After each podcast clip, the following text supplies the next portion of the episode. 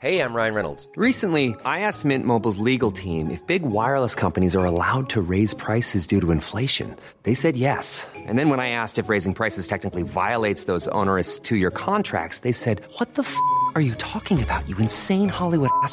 So to recap, we're cutting the price of Mint Unlimited from $30 a month to just $15 a month. Give it a try at mintmobile.com slash switch. $45 up front for three months plus taxes and fees. Promo rate for new customers for limited time. Unlimited more than 40 gigabytes per month. Slows. Full terms at mintmobile.com.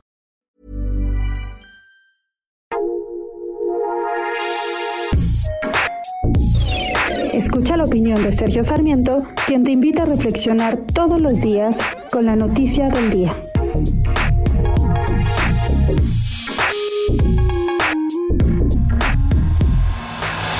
Presidente Andrés Manuel López Obrador prometió que no revertiría la reforma energética de 2013, pero al final no ha cumplido. ¿Por qué hizo la promesa? Seguramente porque no quería ahuyentar los capitales de nuestro país, no quería mandar el mensaje de que en México no se respetaban la ley ni los acuerdos y también seguramente porque no no pensaba que pudiera tener la mayoría necesaria para cambiar la constitución en el Congreso de la Unión. Ha estado tratando de cambiar, sin embargo, esta reforma energética a través de leyes secundarias y de decretos.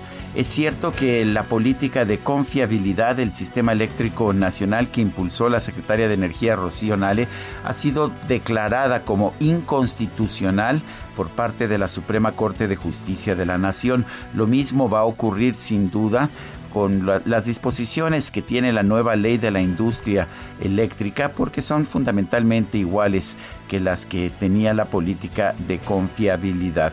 Sin embargo, el hecho de que sepamos que al final serán inconstitucionales estas modificaciones no significa nada, porque lo que buscaba el presidente López Obrador era detener la inversión privada y esta inversión privada ya se ha detenido. ¿Quiénes vamos a pagar porque se haya detenido esta inversión privada? Bueno, pues simple y sencillamente los mexicanos. ¿Cómo lo vamos a pagar? Con electricidad más cara y más sucia. Simplemente no hay forma de salirse de esa situación. También lo vamos a pagar con una industria menos competitiva porque pues con la electricidad más cara y menos abundante vamos a tener problemas para ser competitivos. En otras palabras, lo vamos a pagar con más pobreza y lo vamos a pagar también pues con menor inversión productiva en nuestro país. Eh, no, el presidente no cumplió con su promesa de no revertir la reforma energética del 2013 y las consecuencias son realmente desastrosas para los mexicanos. Yo soy Sergio Sarmiento y lo invito a reflexionar.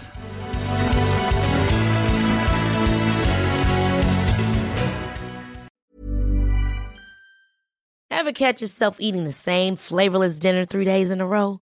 Dreaming of something better? Well, HelloFresh is your guilt-free dream come true, baby. It's me, Kiki Palmer. Let's wake up those taste buds with hot, juicy pecan-crusted chicken or garlic butter shrimp scampi. Mm. Hello Fresh. Stop dreaming of all the delicious possibilities and dig in at HelloFresh.com. Let's get this dinner party started.